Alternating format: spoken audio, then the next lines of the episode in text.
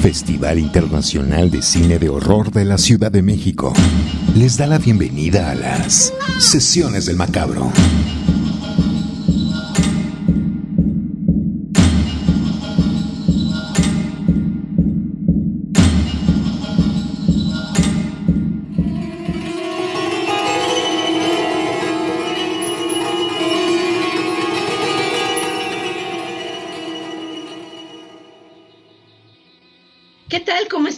Bienvenidos una vez más a estas sesiones del macabro. Eh, soy Cassandra Vicario, les doy la bienvenida a este querido podcast y conmigo está nuestra querida Edna Campos, directora del Macabro. Edna, ¿cómo estás? Hola Cassandra, muy bien, muy contenta de eh, estar en un episodio más de eh, Sesiones del Macabro dedicada eh, en esta ocasión pues a, celebrar los 20 años de Macabro y ahora bueno con un tema muy especial que es ni más ni menos que el cine de culto.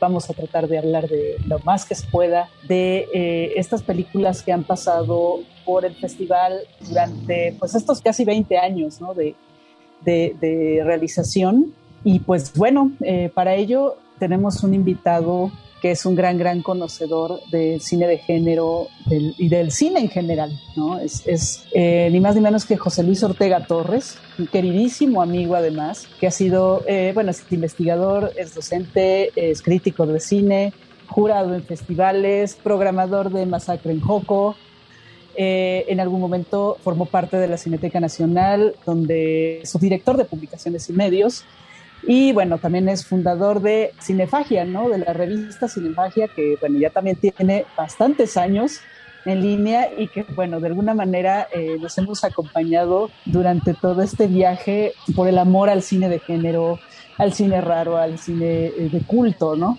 Hola José Luis, ¿cómo estás? Hola Edna, hola Cassandra, pues muy contento, muy contento y muy emocionado también de escuchar la, presentación, pues muchas gracias. Hay veces que uno no se da cuenta de lo que hace hasta que volteas y dices, mira, algo hemos hecho. ¿no? Es un gusto, eh, como siempre, tenerte. Muchas veces no se tiene muy claro qué es el cine de culto, ¿no? Y de repente se habla como de ciertas cosas este, y que dicen que es de culto y en realidad pues eh, tienen etiqueta de clásicos más bien, ¿no? O este, películas que son más contemporáneas que no es posible que sean de culto precisamente porque no ha cumplido ciertas características. ¿Quieres compartirnos tú, José Luis, precisamente como qué es lo que hace que una película sea de culto? Wow, le acabas de poner el, el dedo en la llaga de, de, de muchas cosas. Creo firmemente que el término de cine de culto eh, hoy por hoy está muy, ¿cómo decirlo? Muy, muy desprestigiado en el sentido de que hace, pues yo me atrevería a decir una década más o menos, y es un fenómeno de este, de este siglo, de repente comenzaron a regalar el término película de culto a diestra y siniestra, ¿no? El culto alrededor de una película, hablando de cine, porque bueno, puede haber un disco de culto, un libro de culto, etcétera, etcétera, ¿no? Este, una serie, etcétera. Requiere de el paso del tiempo, se tiene que medir la importancia del discurso, la vigencia del discurso que una película que se esté estrenando el día de hoy, en 20 años siga teniendo un valor mucho más allá del estreno, mucho más allá de la taquilla del momento y tenga un impacto en nuevas generaciones. Las películas de culto tienen que ser por necesidad transgeneracionales. Tienen que impactar lo mismo hoy que en su momento. Ahora, también el término de culto, cuando surge originalmente, surge a partir de las funciones de las ya famosísimas funciones de medianoche en los circuitos eh, de cines underground neoyorquinos de los años finales de los 60, sobre todo después del 68. El 68 significa muchas cosas y entre tantas cosas también significa un, un despertar de nuevos públicos, de lecturas, de distintos discursos, etcétera, etcétera, ¿no? Entonces, a partir de, de finales de los 60 y 70, se crea un circuito de salas que no tienen que ver con los, con los grandes estrenos de la época, sino con películas cuyo contenido eh, discursivo, sin importar, ojo, sin importar el género, comienzan a generar públicos asiduos que no le iban a ver una o dos veces, sino que constantemente estaban regresando a ellas y encontrándoles, más allá de lo que se ve en pantalla, una lectura de acuerdo a ciertas eh, pues sí, ¿por qué no decirlo? También modas discursivas del momento o estudios de X momento, de determinado momento, etcétera, etcétera, ¿no? Entonces, películas que en su momento eran consideradas divertimentos eróticos, vamos a decirlo de alguna manera, como el díptico sueco de, azul y amarillo, un par de películas muy importantes eróticas suecas, después se comenzaron a leer a partir de discursos feministas, a partir de discursos de educación sexual, a partir de discursos de otro tipo, y encuentras que esas películas crecen en cuanto a la vigencia. Y eso mismo sucede con películas como El Topo, que se convirtió en un, en un hito en esos años, hasta películas por supuesto, que se fueron redescubriendo con el paso de los años y como una película que se suponía una comedia musical como el show de terror de Rocky comienza a generar una escalada no solamente por el gusto de la película en sí, sino por las distintas lecturas en movimientos contraculturales, lésbico-gays, de reivindicación de género, etcétera, etcétera, ¿no? Entonces, una película para ser considerada de culto tiene que ser transgeneracional y que sus discursos crezcan más allá de lo visto en la pantalla, ¿no? Entonces, eso es lo que ha generado, ¿no? Que esas películas poco a poco lleguen hasta nuestros días con una fuerza verdaderamente imbatible. Otra cosa, en su momento no se contaba, bueno, ni siquiera con videocaseteras, ¿no? Entonces, también muchas de esas películas fueron consideradas de culto porque poca gente podía verlas menos todavía escribir de ellas y de repente se empezaba a crecer el mito de que el topo es una película que está arrasando, que está bien fuerte, que no sé qué, y había gente que de inmediato decía, yo quiero verla, yo quiero verla, ¿cómo le hago para ver esa película, no? Y te conocías o comenzabas a coleccionar los recortes de revista, el recorte periódico, porque no había internet. No había Wikipedia, obviamente, no estoy diciendo una perugrullada, pero, pero es la verdad no había un torrent de dónde descargarla. Entonces, esas películas también crecían en ese culto ante la imposibilidad de verlas, ¿no? Y dabas lo que fuera por poder ir a verlas cuando se exhibían en alguna retrospectiva o cuando el cineclub este, del IFAL, que fue el primer cineclub en México, eh, traía una copia y las veías, y después en CEU, el cineclub de ciencias, que fue uno de los más importantes de nuestro país, de repente veías que llegaba una copia y decías, ay, Razorhead en el, en el cineclub de ciencias, córrele a verla, porque si no la ves hoy no la viste nunca, ¿no? Y te volabas las clases y vámonos al cineclub. ¿No? Entonces, eso es una película de culto y ese sentido hoy por hoy se ha perdido. ¿No? Y de repente, pues sí, empiezas a ver que una película de culto instantáneo, una película de culto instantáneo, ¿no? Y se malbarató el término. Creo que eso sería como mi, conclusión final. ¿Siguen existiendo? Claro que siguen existiendo las películas de culto, por supuesto que sí, pero el término también se ha malbaratado de una forma lamentable.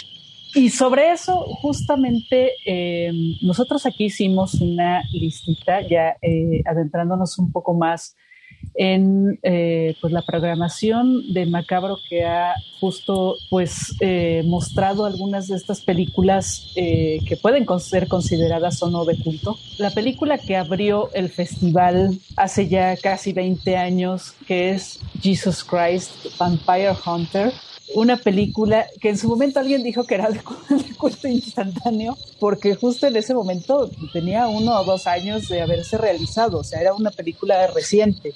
¿No? Sino es que eh, básicamente se exhibió eh, cuando, cuando ya eh, pues apenas estaba haciendo como un recorrido de festivales. Y bueno, en mi opinión esto tiene que ver mucho por los elementos de la película, ¿no? Estarás de acuerdo conmigo, este, José Luis. Creo que lo que es de culto justamente es que de repente aparece el santo, que hay grandes homenajes a pues las películas de luchadores, ¿no? Que tiene cuestiones de musical que eh, la historia pues tiene eh, todas las características de lo que es el cine B y que bueno, creo que en este momento sí ya podría ser considerado de culto. ¿Tú qué opinas, José Luis? No, absolutamente. Absolutamente. Y es una de las películas que respalda lo que acabo de decir. porque es una película que está prácticamente cumpliendo 20 años de haber sido filmada, estrenada, y hoy por hoy la gente sigue preguntando por ella y sigue teniendo un impacto fuerte. Afortunadamente el cine de luchadores mexicanos ya es mucho más conocido de lo que era. Definitivamente la figura de Santo, eh, junto con Blue Demon, evidentemente los dos grandes iconos del cine de lucha libre mexicana, pues ya eran conocidos en el extranjero, ¿no? Y a lo mejor nosotros no lo sabíamos. Pero cuando llega una película como Jesucristo Cazador de Vampiros, que de entrada, de entrada el título ya te pone dos cosas que son este, antagónicas, Jesucristo y vampiros, ¿no? Entonces eso está, eso está muy bien, hay que decirlo, eso está muy bien. Y después ves la sinopsis donde te enteras de que Jesucristo regresa, es como su segunda venida al tiempo moderno, no es una película de época, regresa a nuestros días y a luchar contra vampiros punto final. O sea, realmente no hay mucho, mucha ciencia en ello, ¿no? Sí, además, perdón, además eh, vestido de punk, ¿no? y dando caratazos. Exacto, ¿no? Exactamente, porque aparte se olvida, se hace como un refresh en el, en el look, ¿no? Se olvida del viejo Jesucristo para presentar un, un moderno Jesucristo. Y cuando los vampiros le están dando la vuelta, pues tiene que pedir ayuda. ¿Y quién más carajo puede ayudarlo si no es Santo el enmascarado de plata? Eh, hay que ser muy sinceros, un santo bastante pasado de tortas, ¿no? Porque eh, para la gente que no conoce esta película, eh, no es santo, bueno, no es el hijo de santo quien salga en esta película, es un actor. Es hacerle un favor decirle actor, pero bueno, es un figurante canadiense, nada más enfundando en en la máscara de santo pero pues sí está como rechoncho, no cuidaron mucho ahí la, el, físico del personaje, pero es bien padre, es bien padre ver al santo, porque en realidad están interpretando al santo, no es una persona que se puso una máscara random, no es que Lidemar desconociera la figura de santo, o sea, quiero decir, no, no es que hayan puesto o que la intención de Lidemar haya sido poner un luchador mexicano genérico y ya, no, o sea, su intención era poner a Santo. Así como Tre de Badam tiene a Santo con el Capitán América y el Hombre Araña, esta película turca que todo el mundo también conoce, o por lo menos todo el mundo conoce el título, esta película es exactamente lo mismo en el sentido de la reivindicación de este mito 100% mexicano. Y ponerlo en su ámbito que efectivamente Santo tiene mucha más experiencia eh, combatiendo y derrotando vampiros de la que tiene Jesucristo. Ahí pues sí, santo es le lleva cierta ventaja a Jesucristo, ¿no? Eso es, eso también es bien interesante, ¿no? Y la película es gozosa, es divertida, está hecha con una desfachatez asombrosa, tiene unos records verdaderamente infames de cualquier estudiante de cine, pero en el corpus de la película no te importa, no te importa porque justamente es tan, pues sí, es un cliché, pero es tan fresca la película que te termine impactando. Y la vimos hace 20 años. Ojo, la vimos hace 20 años, ¿no? Eh, la vi un par de veces más, yo creo que tendrá, sí, debe de tener 10 años que no la veo. Y justamente no la he visto hace una década más o menos, pero la recuerdo bien. Eso también es una película de culto, ¿no? Que, que recuerdas escenas, recuerdas momentos, este, recuerdas al santo ahí manoseándose a la secre, o sea, recuerdas cosas este, que son imposibles de olvidar. ¿Es una película de culto etna? Sí, totalmente, y creo, creo, ya en plan nostálgico, que haber tenido a Jesucristo y a Santo y a Lidemar como padrinos de Macabro, pues auguraban el mejor de los caminos. Y hoy, 20 años después, estamos recordándola, ¿no? Y bueno, ahí te va otra pequeña lista, que esto ya fue eh, un par de años después de, que exhibimos eh, el Jesucristo Cazador de Vampiros, Bad Taste. Que fue una película que logramos exhibir en 35 milímetros, ¿no? creo que eso fue, eso creo que es lo que más rescato mucho de, haber programado eh, Bad Taste. Incubus, Kuroneko y Último Mundo Caníbal. Todas ellas fueron en 35 milímetros en ese momento, que son, pues bueno, creo que las cuatro son películas de culto, definitivamente, ¿no? Bad Taste, la primera eh, película de Peter Jackson, ¿no? Que además en ese momento ya estábamos viendo El Señor de los Anillos, ¿no? Ya estábamos viendo, eh, si, no, si no me equivoco yo de, de época, pues ya estábamos viendo a Peter Jackson con todo el dinero atrás, ¿no? Sí, sí, sí. Y podíamos rescatar esto de Bad Taste, que la hizo en los fines de semana con sus amigos, en el tiempo libre, o sea, como el, el, auténtico cine guerrilla, ¿no? Total. Pues fíjate que sí, si mal no... No, no, claro, apenas hace un par de meses salió la, la super portada de, de, este, de Frodo y Harry Potter, que cumplían 20 años ambas pelis, ¿no? Entonces, este, efectivamente, para el 2004 ya conocíamos perfectamente El Señor de los Anillos y la espectacularidad de la que era capaz este, Peter Jackson. Eh, por ahí se conocía en México también The Frighteners, esta película con Michael G. Fox.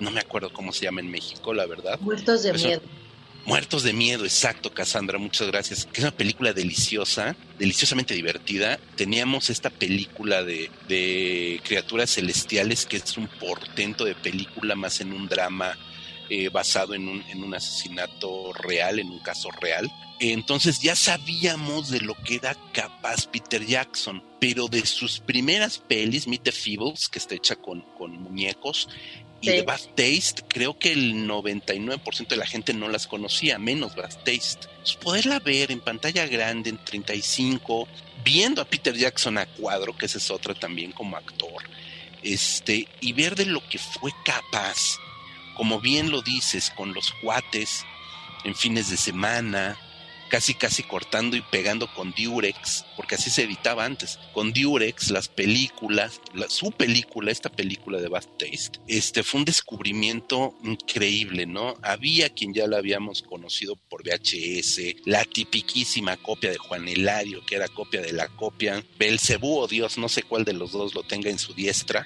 conocíamos la película, pero ahí sí te puedo decir, jamás la habíamos podido ver tan bien como se vio en Macabro. Este, ¿Qué decir de Incubus, otro de los grandes clásicos del cine de terror? Una película muy olvidada, por cierto. Y si, si no estoy mal, este, después de que tú la exhibiste, no se ha vuelto a ver. Entonces también es una peli que, que, se vio hace pues, tres lustros y, ya.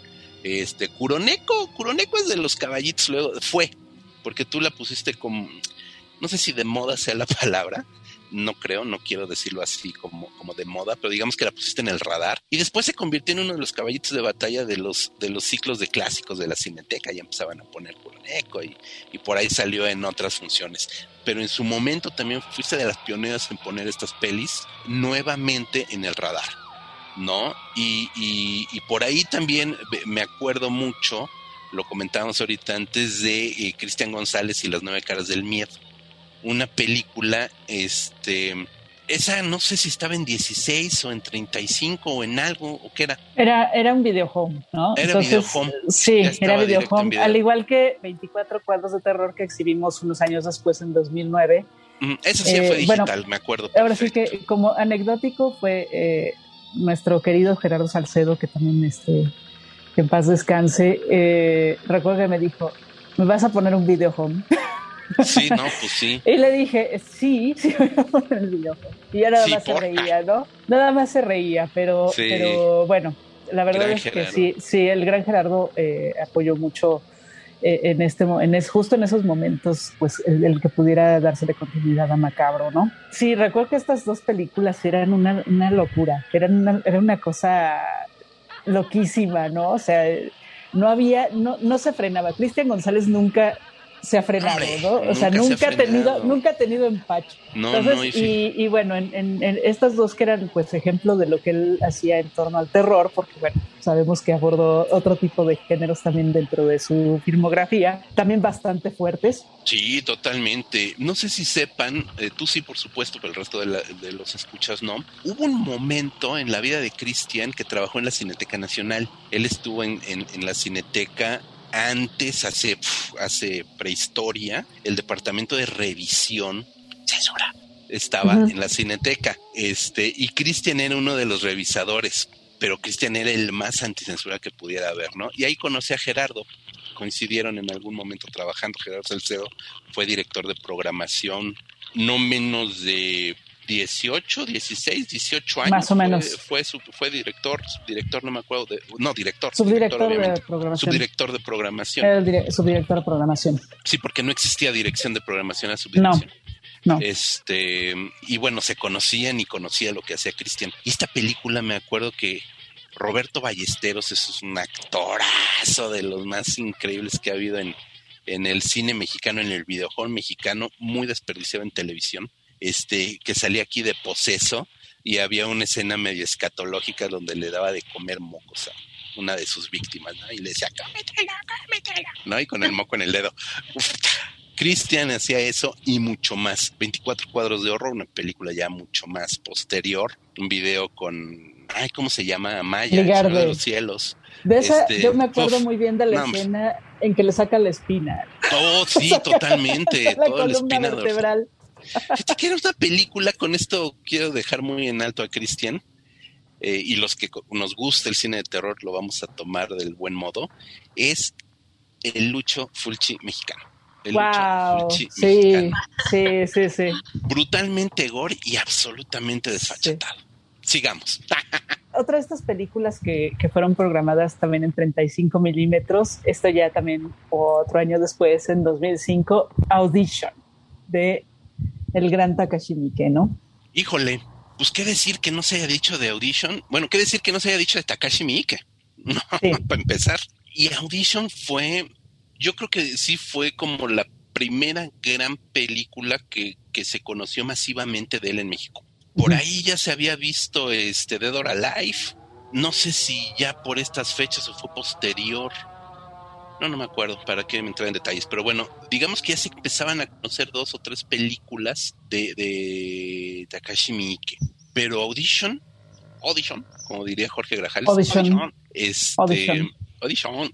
Eh, se convirtió como en la película. Y me acuerdo que resultó muy sorprendente la audición porque la primera parte no es ningún spoiler, además tiene ya pues, también sus 15 años la peli.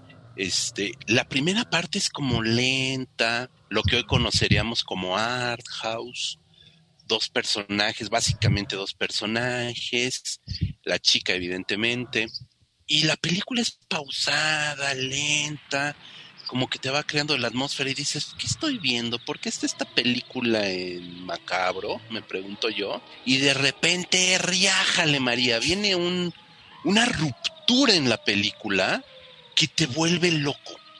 Te vuelve loco y si no conocías el cine de Takashi Miike, a partir de ese momento no vas a poder pasar una película de Takashi Miike sin verla, ¿no?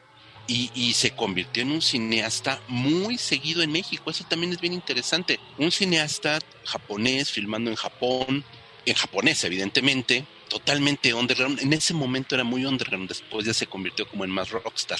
Del que de repente veíamos que filmaba tres, cuatro películas al año, ¿no? Que tiene una cantidad ingente de filmes, que no era el cineasta art house del cine de horror japonés, vamos, no, no era ningún Kiyoshi Kurosawa, que era como el, ah, ¿no? Que estaba un poquito más arriba de, los otros que hacían terror japonés porque era como más, art, más arty, este, que no era, por supuesto, Hideo Nakata, que no era, por supuesto, Takashi y dices, este cabrón, ¿qué está haciendo?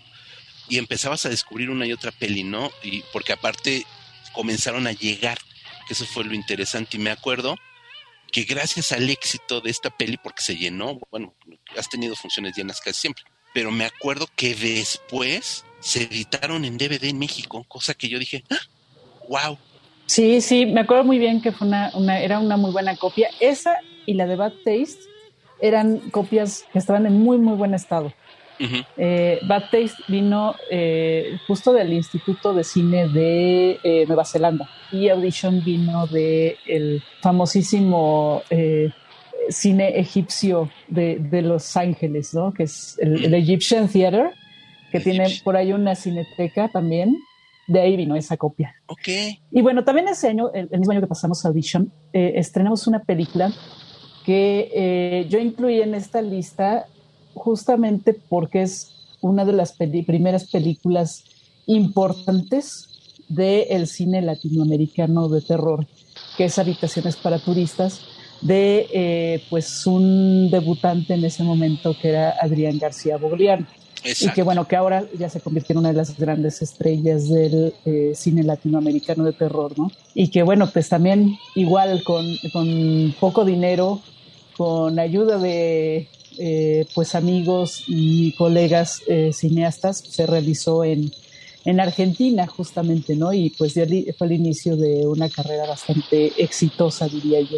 Es una película extraordinaria, es su ópera prima.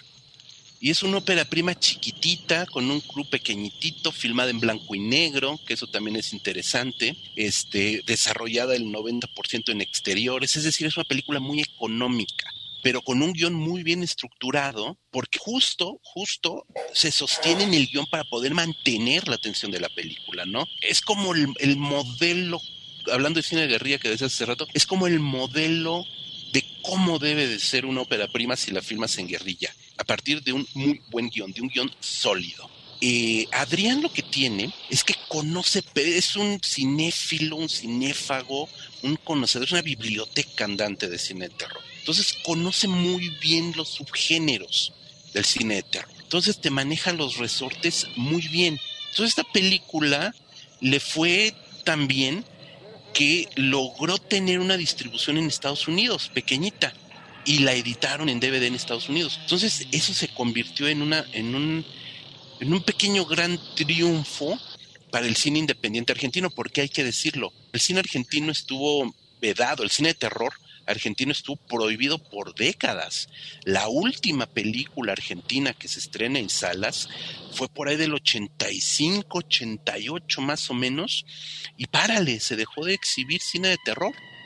Entonces, después viene todo un movimiento de undergrounds que comienzan a hacer cine filmado en video, ¿no? Que eso también es, es interesante para mantener viva la, la, llamita del, del, género en, Argentina y Adrián lo hace grande, grande entre comillas, porque logra sacarlo de Argentina y la película comienza a recorrer festivales, tiene exhibición en Estados Unidos, tiene una edición en video en Estados Unidos y promueve que esa oleada de cineastas jóvenes tengan cierto espacio de acción, todavía en el under, pero el nombre de Bogliano sí se convierte en un pues, en un referente, al grado de que la primer película, después de toda esta veda de cine de terror eh, oficial, la primer película que el INCA, el Instituto de Cine Argentino, eh, la primer película de género a la que le mete dinero va a ser Sudor Frío,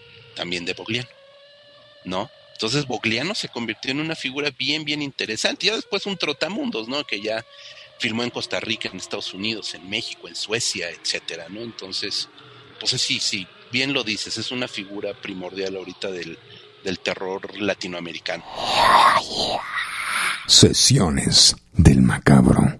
Bueno, y para 2006, pues tenemos una película que sí, ya en ese momento ya tenía el estatus de culto bien puesto, ¿no? Y que eh, justo una distribuidora que fue eh, la que editó eh, algunas de las películas de Takashi Miike, recordando un poco eso, también se aventó eh, a, distribuir La Montaña Sagrada. Hicieron una copia en 35 milímetros de La Montaña Sagrada. En ese momento se llamaba la distribuidora Tarántula. No sé si la recuerdas, ¿no? Sí, cómo no. Que era de los mismos dueños de el famosísimo, legendario eh, Videodrome. ¿Cómo no? Legendario Videodromo. El legendario Videodromo, ¿no? Esta película, bueno, La Montaña Sagrada, pues es una película de culto de Alejandro Jodorowsky, que bueno, que nosotros tuvimos a bien incluir y que fue la película con la que tuvimos nuestra primera exhibición en una sala grande de la Cineteca Nacional. Después de la, de la Montaña Sagrada, que se llenó en eso, me recuerdo esa función muy bien, se, este, se, vamos, se, se notó ya el potencial que ya tenía para ese entonces el festival y eh, accedieron a darnos a partir de ese momento la posibilidad de exhibir en el festival en una, en una sala que en esos momentos era de 500 personas, ¿no? Antes de la remodelación de la cineteca, era de 500 personas, eran salas grandísimas, ¿no? Y bueno, pues eh, sí, sí podíamos, sí podíamos ver eso, ¿no? De, de pues tener esta posibilidad de, de ver la sala llena y varias veces y, y bueno, que, se empezaba a formar ya también un público fiel eh, al festival, ¿no? Pero bueno, también ese año se exhibió, yo creo que una de las películas más este, buscadas por la gente, que hay ya toda una leyenda alrededor de la misma, que es El alimento del miedo de Juan López Moctezuma, que en realidad creo que también es otra de esas películas que eh, son de culto. O sea, creo que en ese momento ya también lo era, porque existía este asunto de que eh, Juan había hecho esta película que nadie había visto, porque estaba enlatada. Entonces aparece un personaje bastante particular, ¿no? Con la película y dice, aquí está la película, yo tengo la película. A ver, yo quiero ver, ¿no? Y me entregan un DVD con 30 minutos de la película. Y él dijo, tengo la película completa, pero jamás se, los voy a, se, la voy a prestar a nadie. O sea, yo llevo la película, se termina la película y yo me llevo la película. O sea, no había posibilidad de probar si servía, si no servía la copia, o sea, todo, ¿no? Wow. Y bueno, se exhibe el alimento del miedo. Quiero decirles que yo nada más había visto media hora. Lo digo ahora a José Luis, a Cassandra y a la banda macabra que nos está escuchando. Yo no había visto más que la media hora de la película y dije, qué cosa tan extraña es esto, ¿no? Y pues bueno, dije, ok, vamos a arriesgarnos, ¿no? exhibimos el alimento del miedo. En ese momento fue cuando yo la vi completa, al igual que la gente que estuvo en esa sala. Después de eso, creo que no se vuelve a ver jamás, porque es una película que tiene problemas de, derechos, ¿no? Entonces, tengo entendido que cada que existe la posibilidad de que ya la estrenen o que salga editada en, en este, bueno, en algún momento en DVD o Blu-ray, ¿no? Eh, ahora, pues yo creo que ya sería en una plataforma, pero no, no sale. la película no sale. La película no sale. ¿Tú estuviste entre esos afortunados que vieron la película? Por supuesto, me la iba a perder, por el amor de Dios. Mira, eh, hoy, hoy te puedo decir que si han existido dos, no uno, dos santos griales del cine fantástico mexicano, tú exhibiste las dos, ¿no? Al ratito llegaremos a, la otra. Pero de esos dos santos griales, el alimento del miedo eh, está por arriba, dada la imposibilidad todavía de verla. Hasta donde tengo entendido también, pues tiene este embargo. Y sabemos que un embargo judicial, jurídico, judicial, jurídico, no sé. Judicial, creo. O legal, legal. Exacto, legal. Mm, puede tardarse años, y ya lo hemos visto, y años y décadas y generaciones en destrabarse. Yo estoy totalmente seguro de que esta película jamás la vamos a poder tener en un DVD, en un Blu-ray o en streaming. Es una película imperfecta, es una película inacabada, es imperfecta porque es inacabada, porque el propio Juan López Moctezuma no pudo terminar la película como él hubiera deseado, pero nada más baste decir que pues, es la anécdota de la tamalera. Creo que todo el mundo sabe de qué se trata la película. Eso sí, todo el mundo sabe de qué se trata la película. Es el caso de la tamalera. Y pues es una película de absoluto culto. O sea, no sé cómo, de hiperculto. No sé cómo, cómo poder hacerle llegar a los escuchas que están acostumbrados a meterse a Cuevana y ver la película que quieran eh, que no está mal, no está mal, pero cómo hacerle entender esta generación eh, fast food que hoy tiene todo al alcance de tres clics, lo grandioso que fue poder ver esta película, lo que significa esta película porque Juan López Moctezuma nos entregó a Lucarda, nos entregó eh, un chorro de películas, el, el, por supuesto Doctor Tars, eh, se me fue ahorita el nombre en español, es La Mansión de la Locura. de la Locura, este Mary Mary Bloody Mary, porque nos ha entregado un montón de cosas bien importantes para la historia del cine fantástico mexicano a nivel internacional y porque esta película El alimento del miedo tendría que haber sido la cereza del pastel de toda una obra este magnífica y el destino las jugarretas, las trampas de los productores. Hay que decir que también ya la película fue hecha, si mal no recuerdo, en el 94, si mal no recuerdo, con un Juan López Moctezuma ya no en sus mejores condiciones. Fue víctima él también de engaños, de circunstancias, de gente aborazada, de gente voraz entonces no fueron las mejores condiciones para la creación de la película al grado de que antes de terminarla él perdió todo derecho, toda forma de poder terminar su película. Entonces, este, lo que debió de haber sido este gran sello de oro pues, se convirtió en un trago muy amargo para él, pues para todos los que seguimos su obra.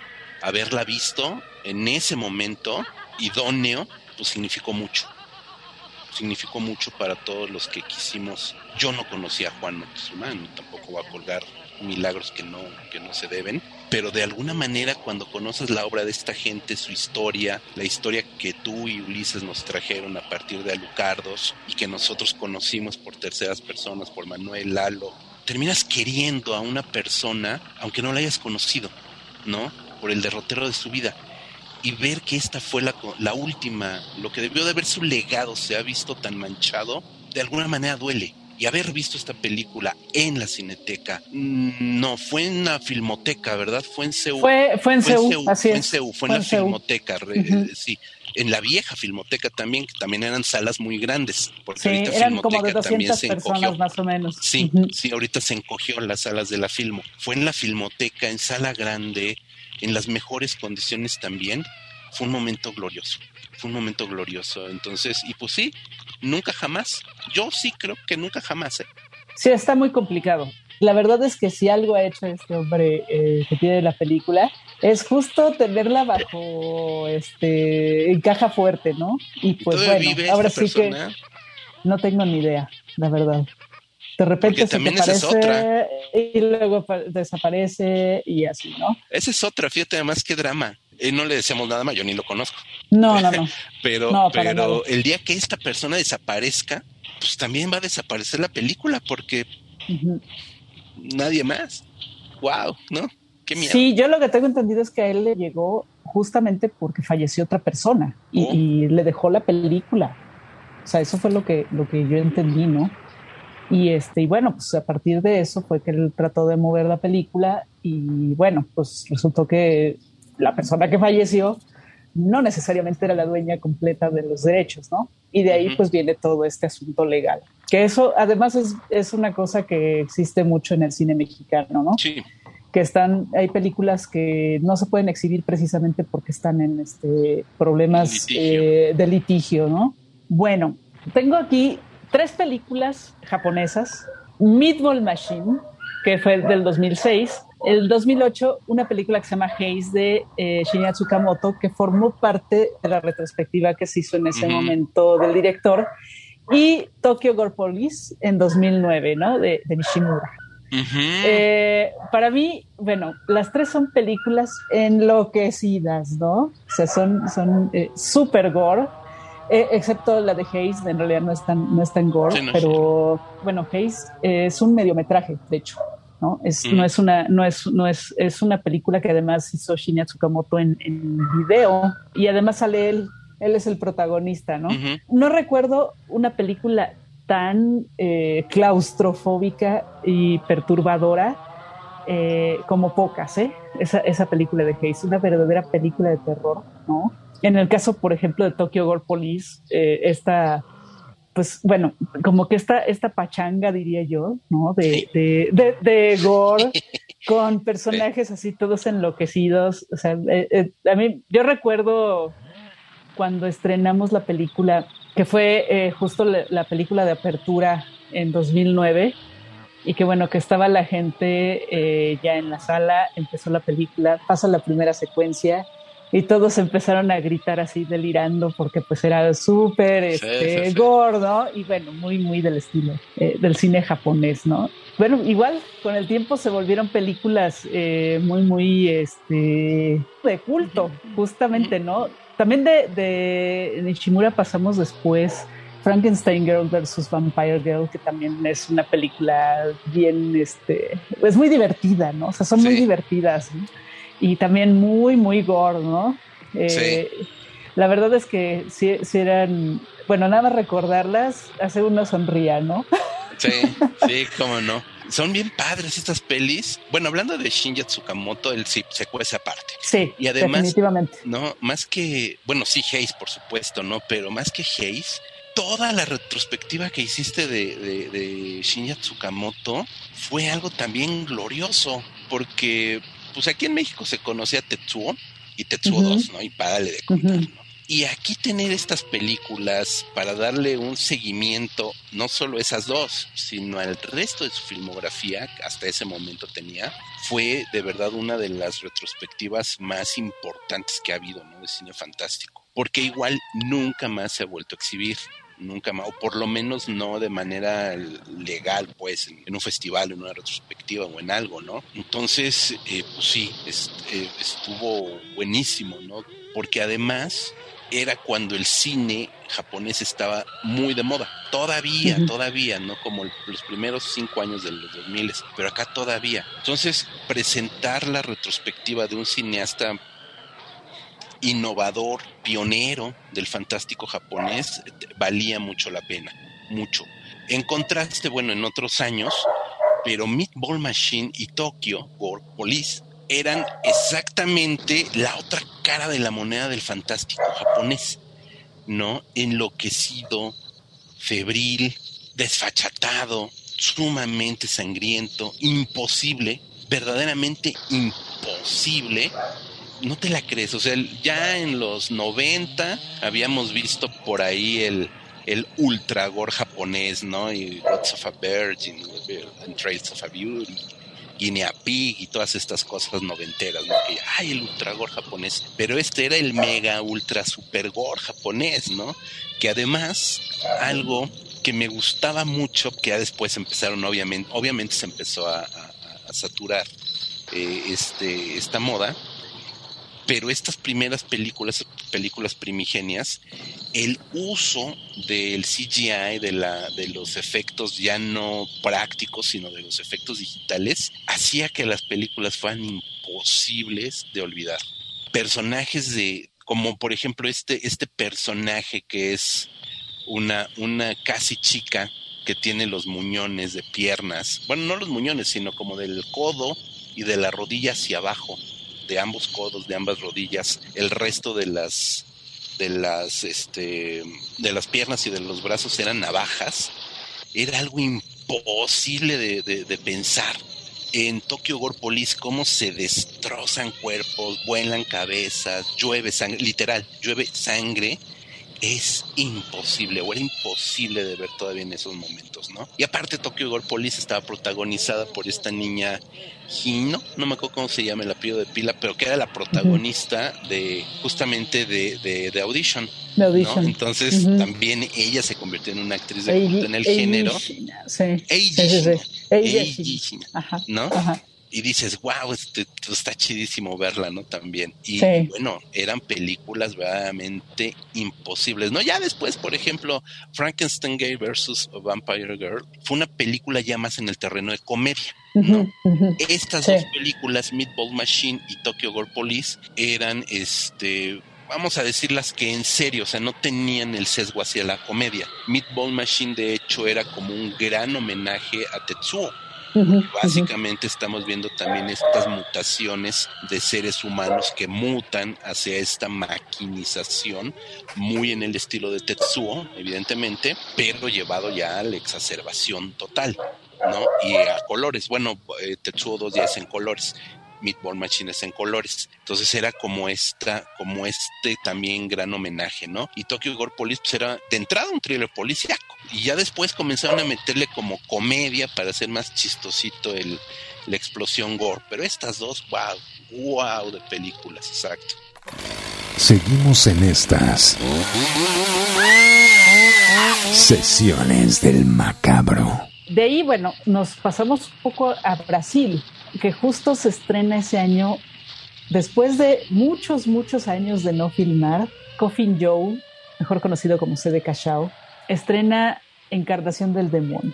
¿no? Que, regresa al cine y regresa además con la misma onda que siempre eh, fue el, el, motivo de, de, toda su filmografía, ¿no? La reproducción que por fin lograba eh, este, este, pues, ser maligno, ¿no? Que, siempre fue su, su, personaje. La verdad es que sí, se, sí fue una película, pues, muy distinta en el sentido de que tenía más dinero. ¿no? Que, sus, primeras que sus primeras eh, películas. Tenía un guion así sólido, hasta donde yo recuerdo, y además hasta tenía una distribución de Fox Brasil. De hecho, la distribuía Fox Brasil, o sea, ya la había adquirido un estudio grande para distribuirla, ¿no? Y bueno, pudimos ver esta, esta, esta película que, bueno, también se volvió eh, de culto, ¿no? En ese momento, pues era más bien el que era de culto era él, ¿no? Sí, fíjate que esa es una película muy entrañable. Exacto, sí, más que por la película en sí, que es buena, que es una buena película, entrañable por, por el gran Cedo Caixao, por Papá C. En el 63 filma su ópera prima, que es el inicio de esta trilogía. Y la termina 40 años después, por distintas circunstancias, ¿no? Por muchas circunstancias, ahora sí que de la vida. Entonces, pues sí, empezamos a, saber, ¿no? Cuando estás pues leyendo y viendo revistas y, ya para entonces pues ya tenías acceso a internet y demás cosas, pues te vas enterando que está filmando y que se Kaishao y que la continuación de la trilogía y que el cierre de la trilogía pues vas a ver la peli como con el afán de es el regreso de Sedo Kaishao, wow, lo que presente se lo vas a perdonar, ¿no? Y lo ves viejito, con sus uñotas, su barbilla, era como un Dark Santa, ¿no? Porque ya lo ves canoso, barbón.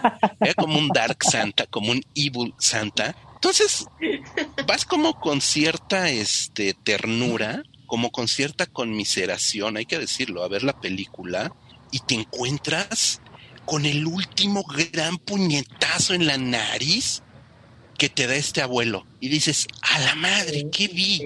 ¿O qué estoy viendo? Y luego, ¿qué vi? Cedo Caixao, que sí tuvo una filmografía ya en los 70, 80, pues ahí con altibajos, con muchas dificultades, problemas de salud, bueno, con un montón de cosas. Y cierra su filmografía, todavía tiene por ahí creo que otra cosa, ¿no? Pero cierra su filmografía con una verdadera declaración de principios, con un canto de cisne, hay que decirlo, decir, yo soy Cedo Caixao y me la pelan. Perdón por mi francés. Y dices, maestro, gracias por darnos esta obra.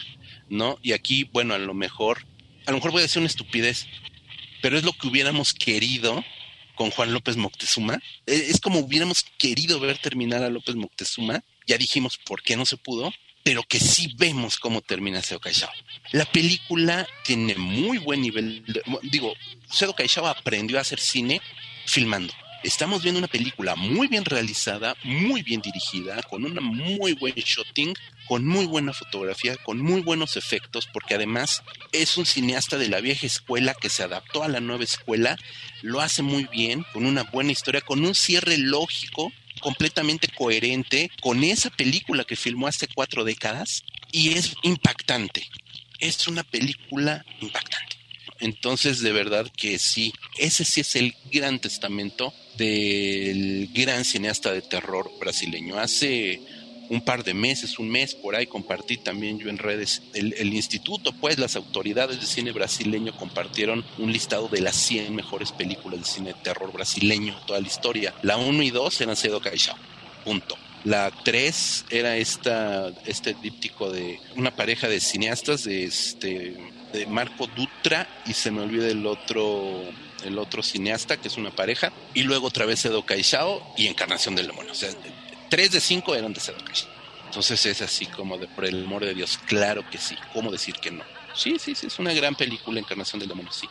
Bueno, ahora, pasándonos a otro, otro año, 2010, eh, de este, bueno, quiero mencionar rápidamente una película que se llama Vida y Muerte de una banda porno. Esta película es, también es una película que se volvió de culto, porque de alguna manera es una película eh, serbia que se hizo casi al mismo tiempo que la famosísima y legendaria eh, película serbia, ¿no? A Serbian Film. Que bueno, que se recuerda por, verdaderamente por la, atrocidad, todas las atrocidades que sucedían en ella, ¿no? Sin embargo, Vida y Muerte, una banda porno, no es tan famosa, no es tan conocida ni buscada como a Serbian Film, pero también pasan unas cosas, ¿no? Creo que era uno de los momentos en que se presentaban, eh, en que realmente te violentaban con las películas, ¿no?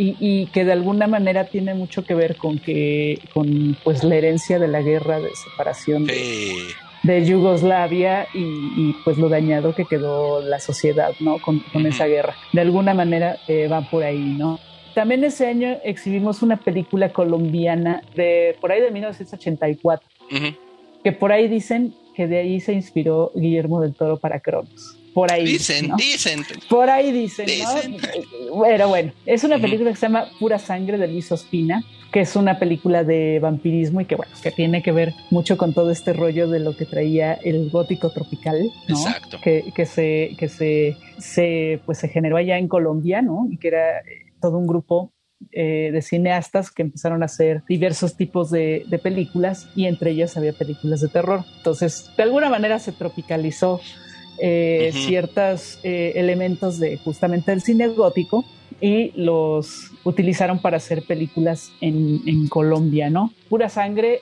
justamente es sobre un millonario al cual pues secuestran personas precisamente para sacarles la sangre y que él pueda seguir viviendo porque tiene una extraña enfermedad, ¿no? Eh, en ese tiempo pudimos este, también exhibir esta pura sangre. Ahora, me va a pasar a el 2011, que fue la primera colaboración que nosotros tuvimos con Cinematográfica Calderón y en especial con este, Viviana García Besné. Y fue a través de El vampiro y el sexo, ¿no?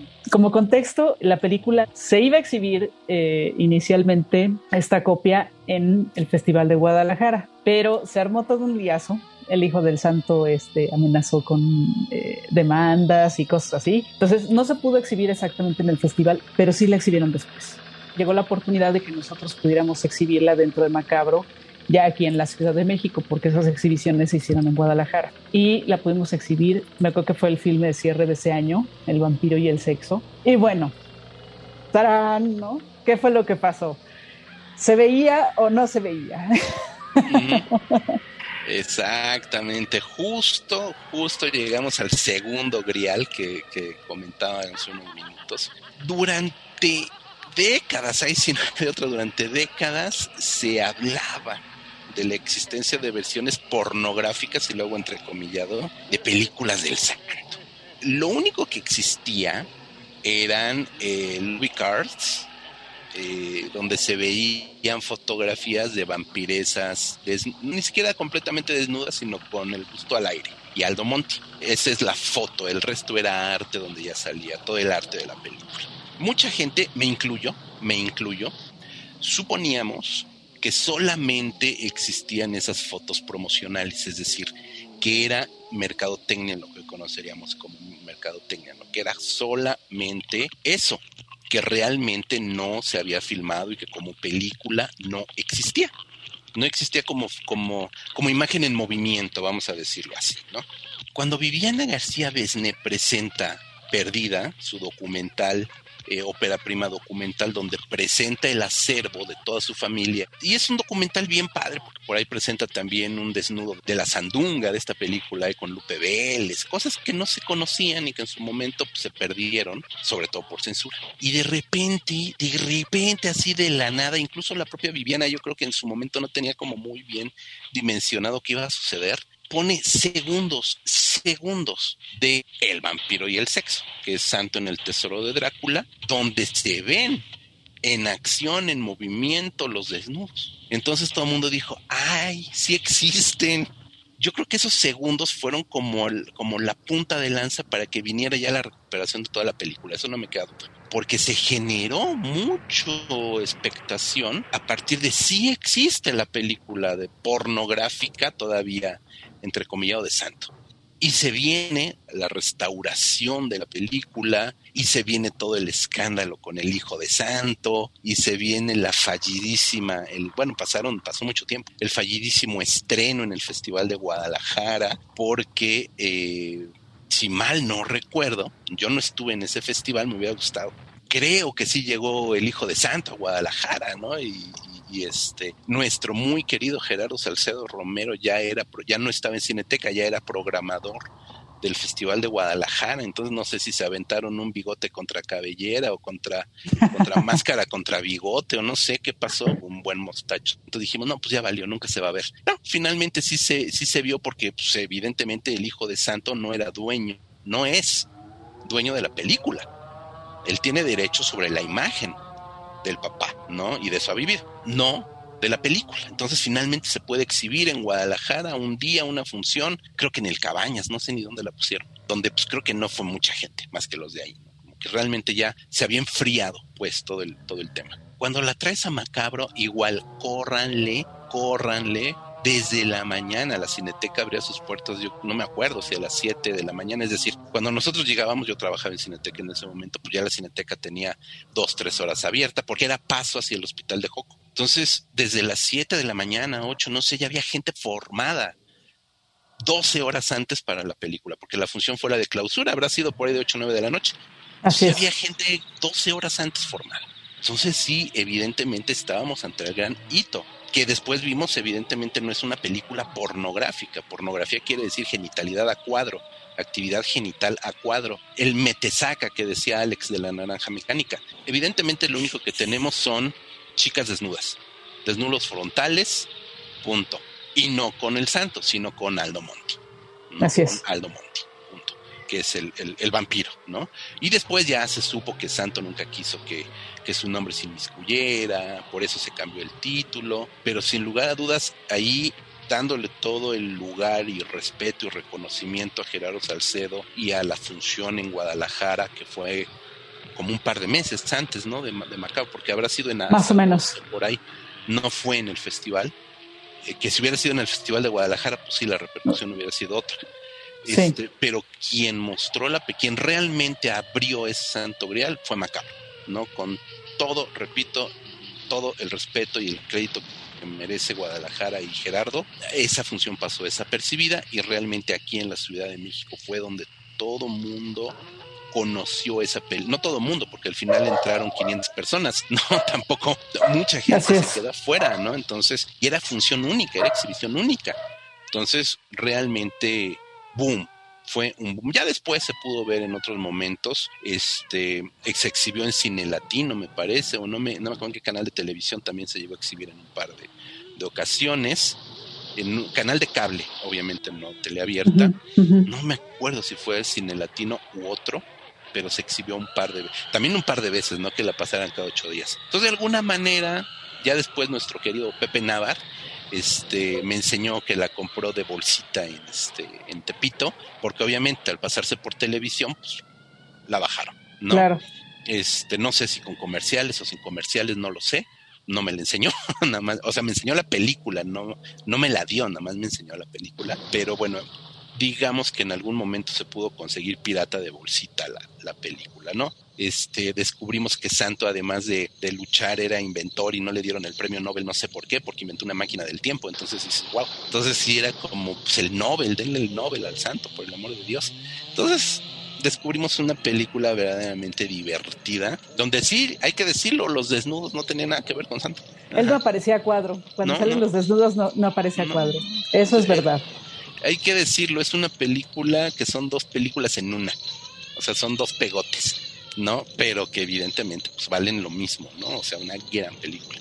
Sí, de hecho la copia, bueno, la copia nos la proporcionó por supuesto Cinematográfica Calderón, y, perdón, ya nada más para, antes de brincarme, de pura sangre, Luis Ospina, gracias a ti y gracias a Macabro también hay que decirlo, se pudo ver en otro momento también eh, una retrospectiva del el gótico colombiano, de esta parte del gótico tropical, el cine de terror, que, que sí tropicaliza, es lo que hay que decir, tropicaliza el terror gótico y lo lleva a Colombia de una manera increíble con el cine, por supuesto, de lo que hoy se conoce como la escuela de Cali, ¿no? Así es. Que es importantísimo, Luis Ospina, Jairo Pinilla. Jairo Pinilla como de filón, ¿no? No tan Sí, no, no era tan, pero no, era como Mayolo y, y, Luis Pero Mayolo y Luis Ospina increíbles, ¿no? Entonces Exacto. también se pudo conocer esa parte en, macabro que eso también es parte de no nada más presentar los estrenos, que siempre traes estrenos, obviamente, sino también hacer como referencia a estas películas que de alguna manera este, forman parte del, son los pilares de este gran edificio del terror, y más cuando se trata del terror latinoamericano.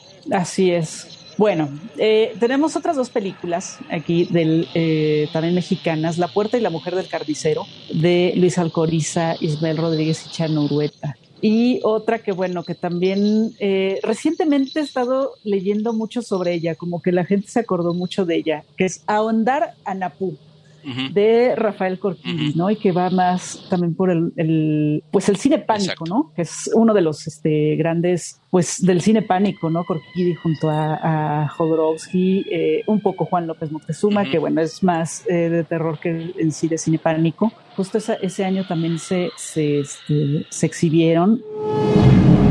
Continuamos en Sesiones del Macabro. Otra película que también se volvió de culto, que es, eh, bueno, que exhibimos también otro año después, 2012, I'm a Ghost de HP Mendoza, que esta película eh, inicialmente se exhibió en el Mix, en el Festival eh, de Diversidad Sexual. Es cierto, sí.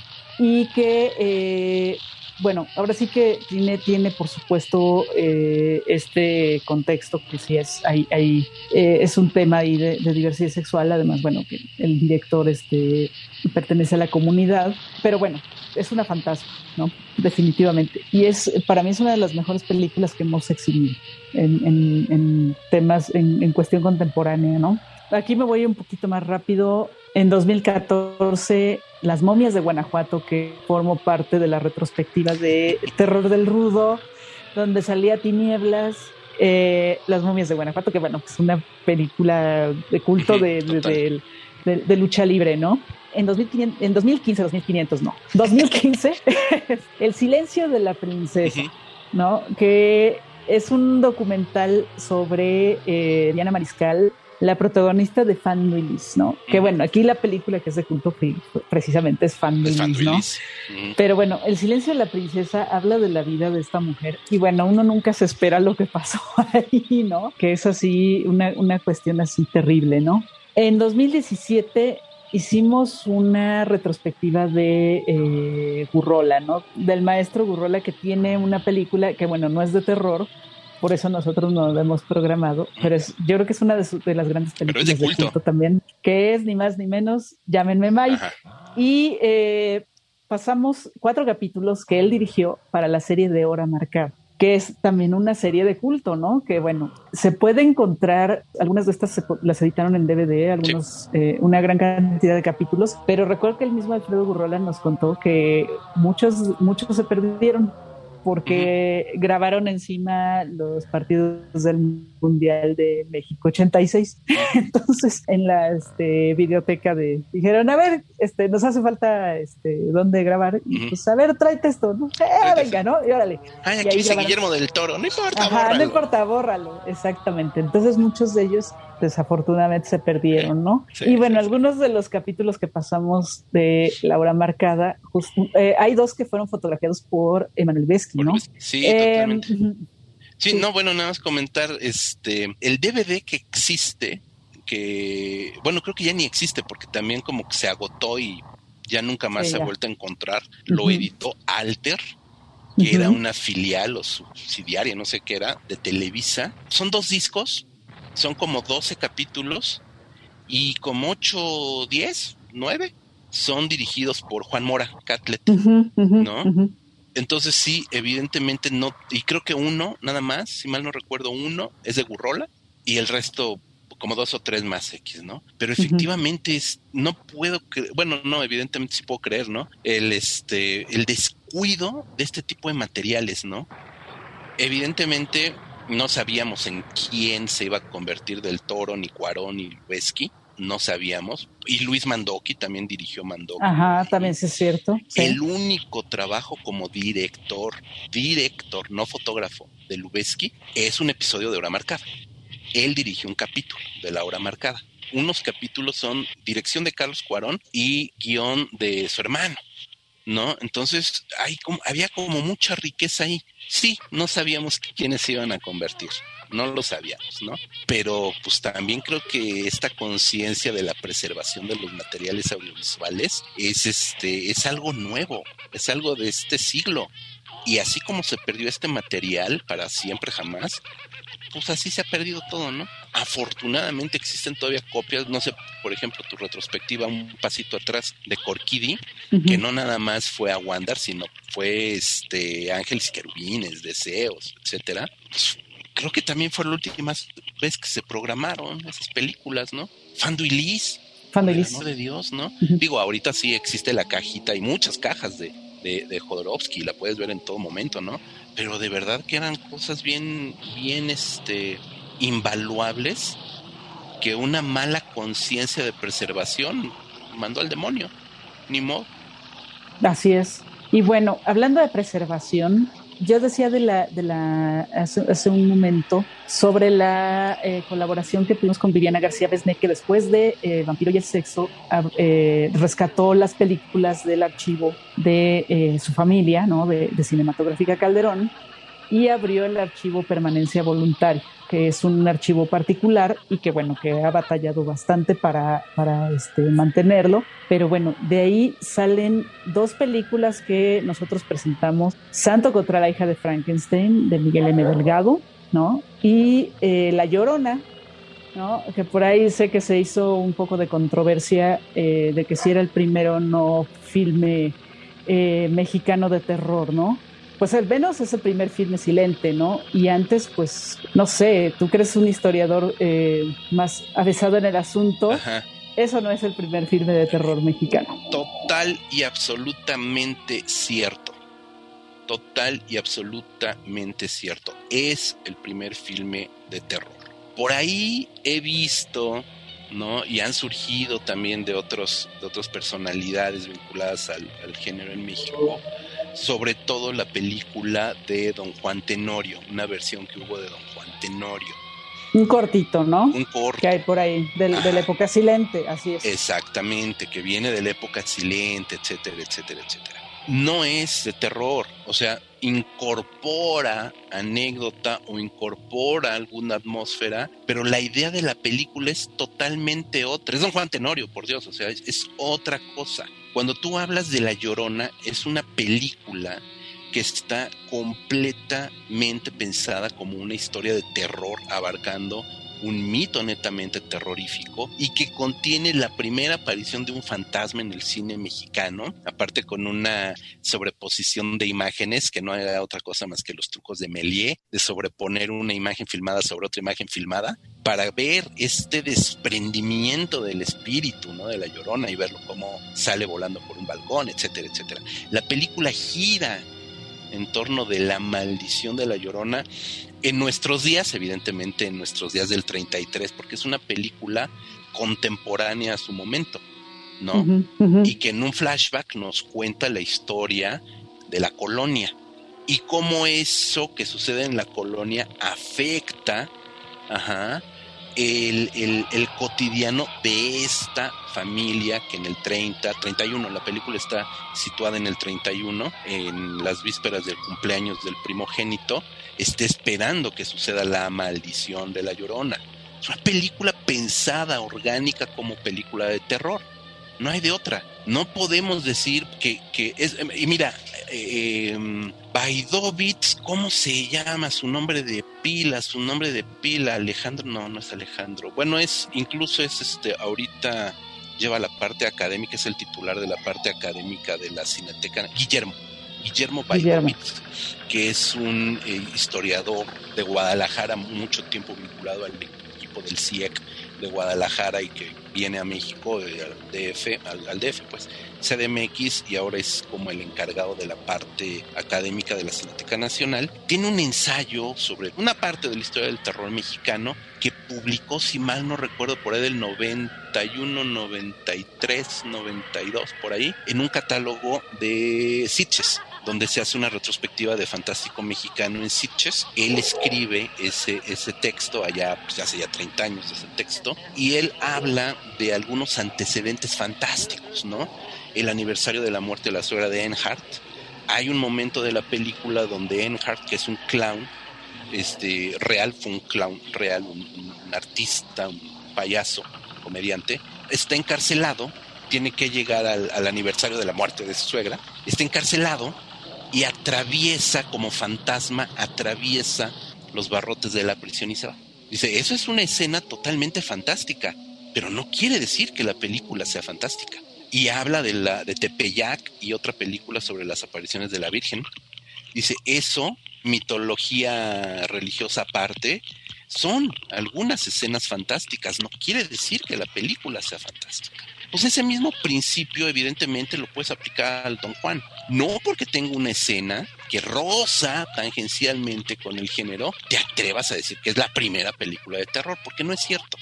Como un antecedente directo, claro, por supuesto, como una anécdota, pero no como la primera película. Entonces, puso sorry, la primera película de terror es La Llorona, y no hay de otra. Sesiones del macabro. Funeral siniestro de Jairo Pinilla. Ah, sí, también.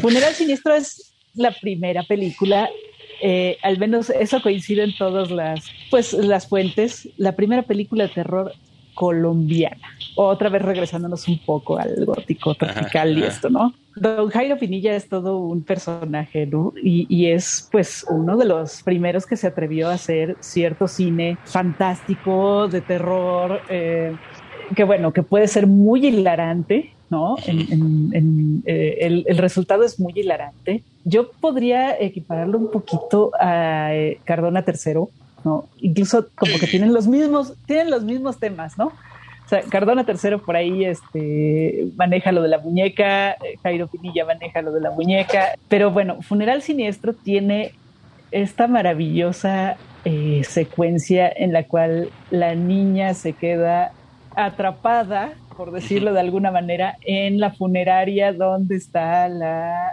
el cuerpo de la madrastra, Era la madrastra, sí. Y bueno, pasan no sé cuántos minutos y uno está así como que qué demonios va a pasar, ¿En qué momento se va a levantar, no? No se levanta. No se levanta. Los engañé. Además, bueno, su, su gran eh, devoción, porque eso es lo que tiene Jairo Pinilla, a Chespirito y la admiración a Florinda Mesa como actriz. Sí es así como que cuando lo escuchas no lo puedes creer, pero lo dice con toda la seriedad del mundo. No miente y a la vez cuando lo escuchas hablar de ya de la labor de hacer una película, aprendes un montón te habla justamente de por qué la cámara se tiene que poner de cierta manera, por qué eh, la iluminación, por qué no le gustan las tomas este, sueltas, ¿no? De, la cámara suelta, como, bueno, eh, se ven muchas películas contemporáneas así, por qué no le gusta, por qué le gusta la cámara más eh, fija. Vamos, es obviamente es una persona de, vieja guardia, pero muy, muy conocedor de, justamente de la, de la realización cinematográfica. Sí, don, don Jairo Vinilla y Funeral Siniestro, que es también una de las películas eh, pues importantes en el sentido de haber sido pues la primera eh, de su tipo en, en Colombia, ¿no?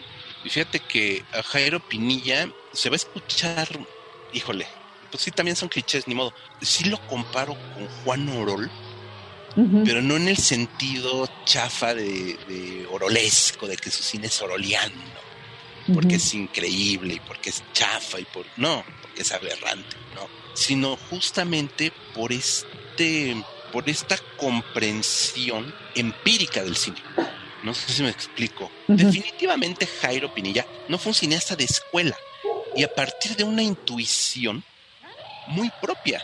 Y esa intuición se acompaña de una visión estrambótica. Porque Luis Buñuel tampoco estudió cine, también era un visionario, pero no tenía esa, esa mirada estrambótica. Tenía una mirada autoral comprometida de otro tipo. Entonces, cuando tienes este amor por la fantasía, por el, este sentido de lo fantástico, de lo macabro, este sentido de, de la mirada del niño, como esa inteligencia perenne del niño que investiga y que descubre, termina siendo un Jairo Pinilla en el mejor de los sentidos. porque su cine sí está hecho más que con el intelecto, con el cerebro, está hecho con la víscera. Y Funeral Siniestro funcionó re bien. Si mal no recuerdo, entre los anecdotarios, efectivamente está considerada como la primera película de terror de, Colombia. Si mal no recuerdo, en, algunas memorias leí que la estrenan el mismo fin de semana de Vaselina y el barrendero, si mal no recuerdo, o el patrullero 777, Cantinflas. El gran Cantinflas, a lo mejor ahorita los más jóvenes el nombre de Cantinflas no les dice nada. Cantinflas fue una estrella eh, panamericana, llenaba salas a nivel panamericano. Entonces, Jairo comentaba que, que él le fue muy bien en taquilla porque la gente que iba a ver o Vaselina o a Cantinflas y no encontraban boleto, se metían a ver Funeral Siniestro y salían recomendando Funeral Siniestro. Y Funeral Siniestro estuvo, si mal no recuerdo, pues son datos que ya no me acuerdo, no los tengo tan frescos. Si mal no recuerdo, estuvo cuatro meses seguidos en cartelera.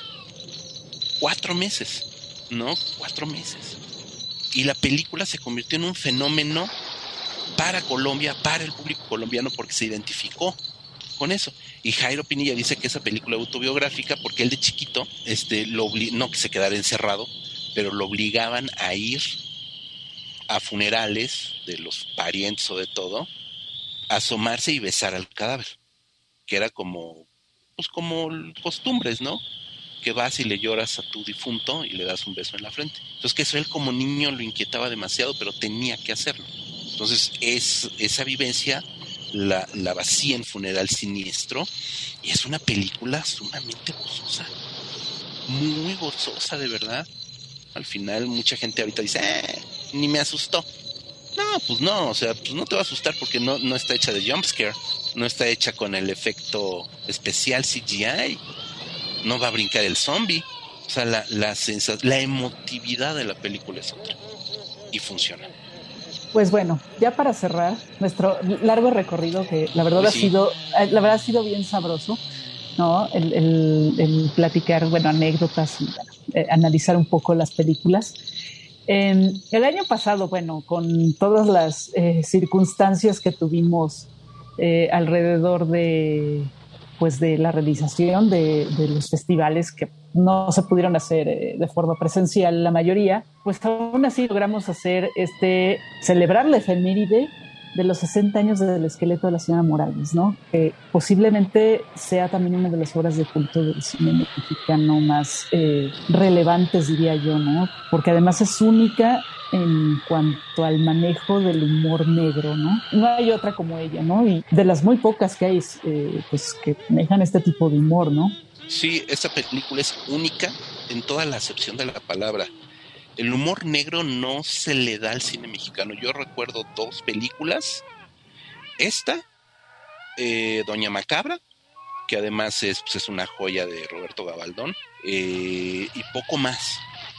Creo que realmente el humor negro no, no sé, no sé, no sé, no, no funciona en el cine mexicano, o no ha funcionado en el cine mexicano como, como debiera, porque como, como, como gente, como pueblo, como cultura, pues somos muy dados al humor negro, ¿no? Al humor socarrón, este, a jugar con la muerte, a jugar con, con la imaginería, con los fetiches de la muerte, etcétera, etcétera, por alguna u otra cosa, o se cae en el escarnio, o se cae en el, en el chiste fácil. Y aquí lo hace eh, Rogelio A. González, además que es un director, que fue un director extraordinario, un director verdaderamente extraordinario. Películas como El Inocente con Pedro Infante y Silvia Pinal, que es de las mejores comedias del cine mexicano, la dirige.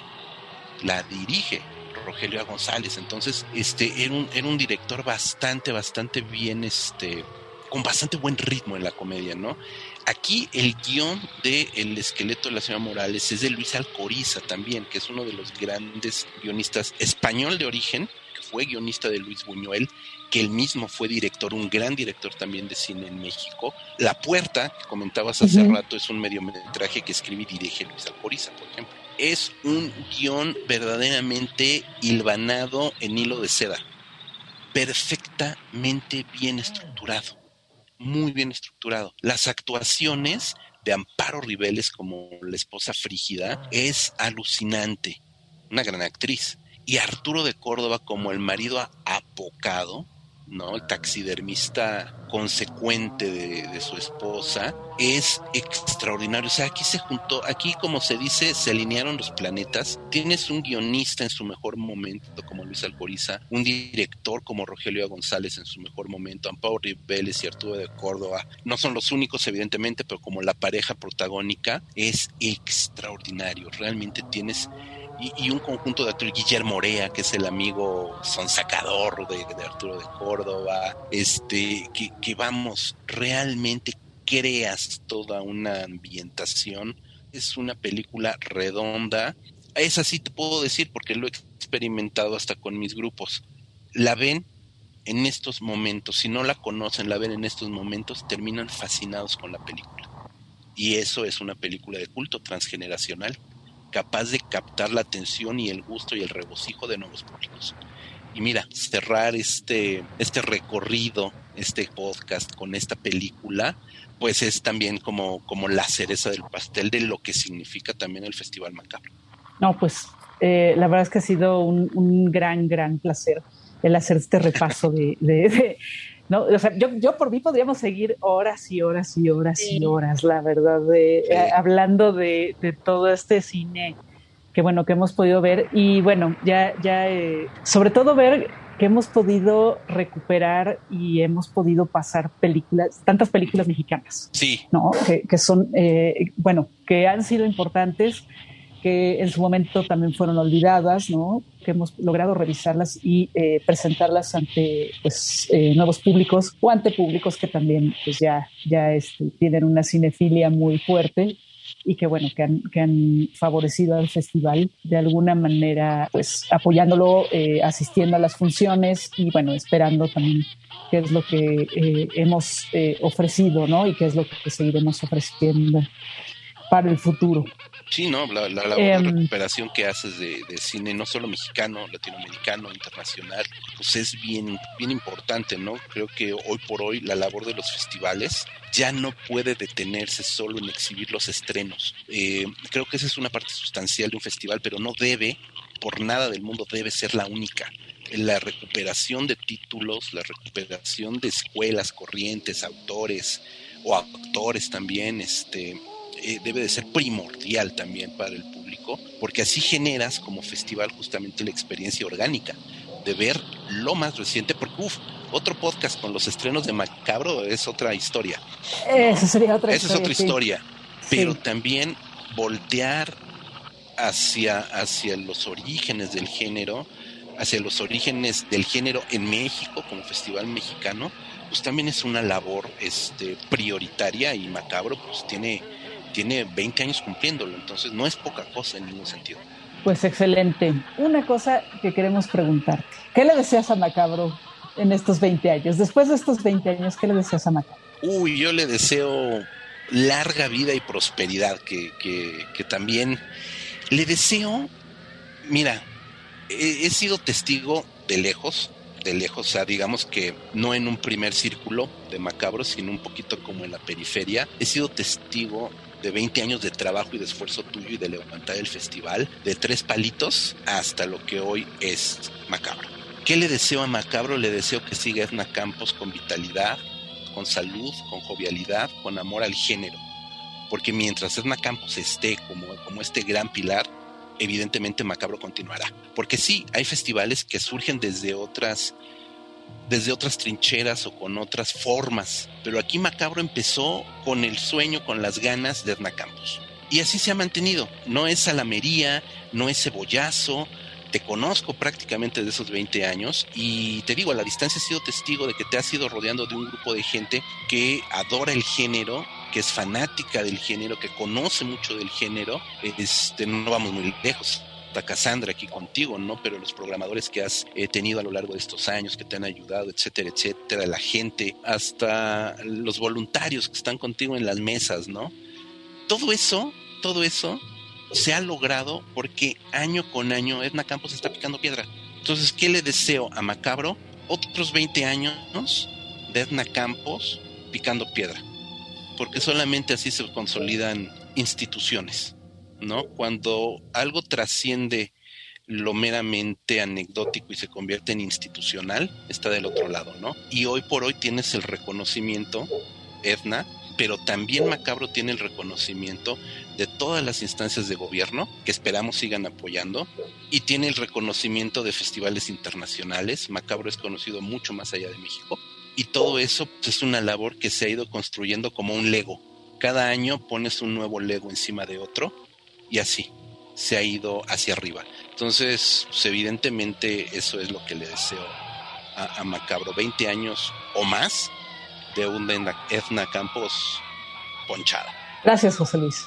Muchas gracias por tu tiempo, por tus palabras, por darnos tantos conocimientos, ¿no? Nos compartiste generosamente muchas cosas muy interesantes para la banda macabra que quizá no sabían. Yo creo que ahorita ya tienen todos toda una lista de, lo que tienen que buscar, de lo que tienen que ver y de lo que tendrían que estar al pendiente por si alguna vez aparece, ¿no? Esa segunda oportunidad ahí a lo mejor sí a dar de descubrir algunas de estas películas de las que hablamos y pues no perdérselas, ¿no? De hacer este, este ritual que, que nos generan a las personas que nos gusta el cine de género y, estamos tras estas cintas de culto, ¿no? Entonces, no perderse la oportunidad si se llega a dar en un futuro próximo de cuáles son las películas que tenemos que ver, que buscar y de tratar de, obtener su, su, vista de alguna forma. Y pues sí, yo también espero que Macabro nos siga dando más cine de culto, se sigan recuperando cintas y tengamos la oportunidad de ver, que creo que esa es otra de las cosas que, que es importante de las cintas de culto y que la hacen cine de culto, ¿no? Que podamos tener la oportunidad de verlas en la pantalla grande, porque sí la podemos tener a lo mejor en el CD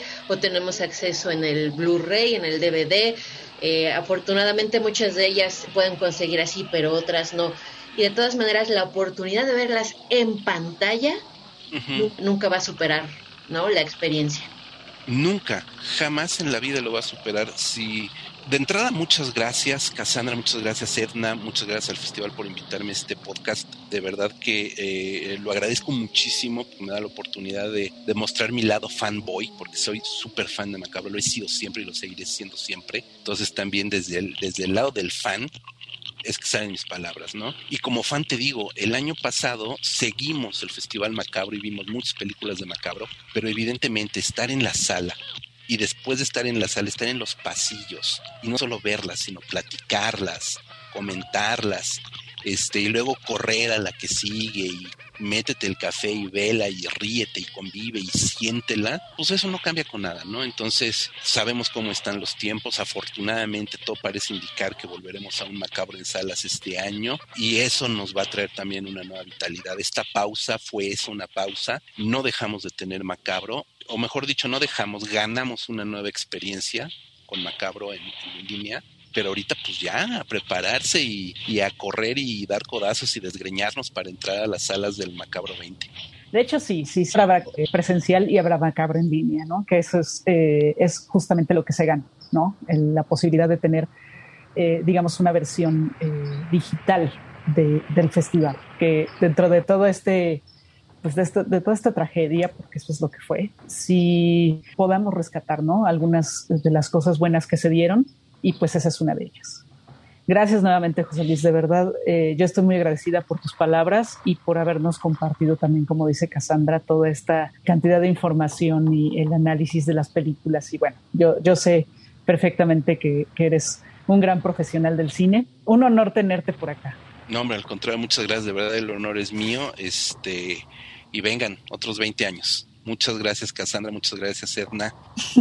Perfecto, muchas gracias. Estás escuchando Sesiones del Macabro.